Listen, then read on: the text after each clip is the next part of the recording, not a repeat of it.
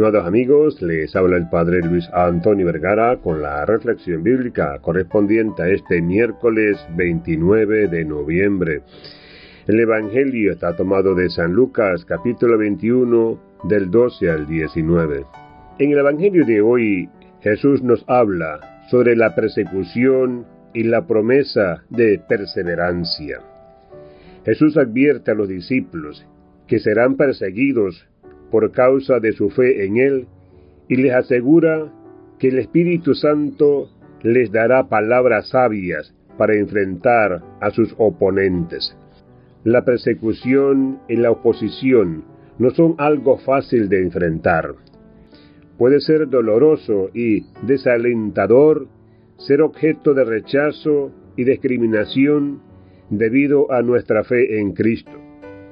Sin embargo, Jesús nos dice que no debemos temer, porque el Espíritu Santo estará con nosotros y nos dará las palabras y la sabiduría necesaria para responder a nuestros detractores. Además, Jesús nos promete que aquellos que perseveren hasta el final serán salvos. A pesar de las dificultades y pruebas que enfrentemos, debemos mantenernos firmes en nuestra fe y confiar en la promesa de Jesús.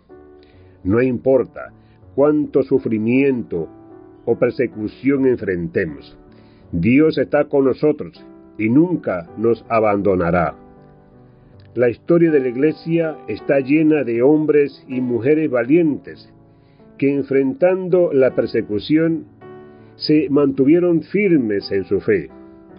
Ellos nos enseñan que a pesar de las dificultades, la fe en Cristo vale la pena y nos lleva a una vida plena y significativa.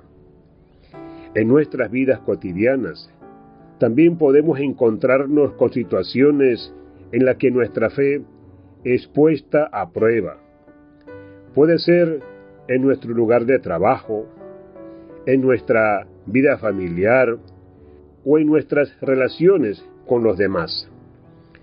Es importante recordar las palabras de Jesús y confiar en el poder del Espíritu Santo para guiarnos y fortalecernos.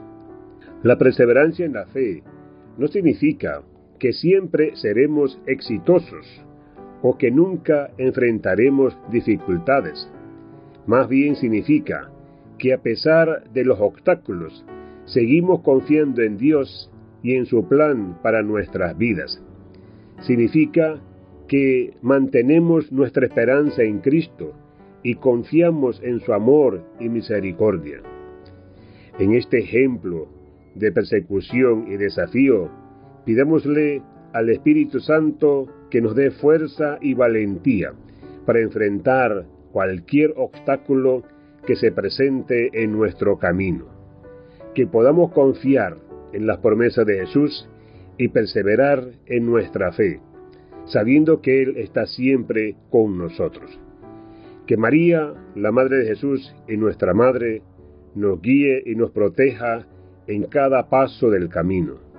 Que ella interceda por nosotros ante su Hijo y nos ayude a ser testigos valientes y coherentes de nuestra fe.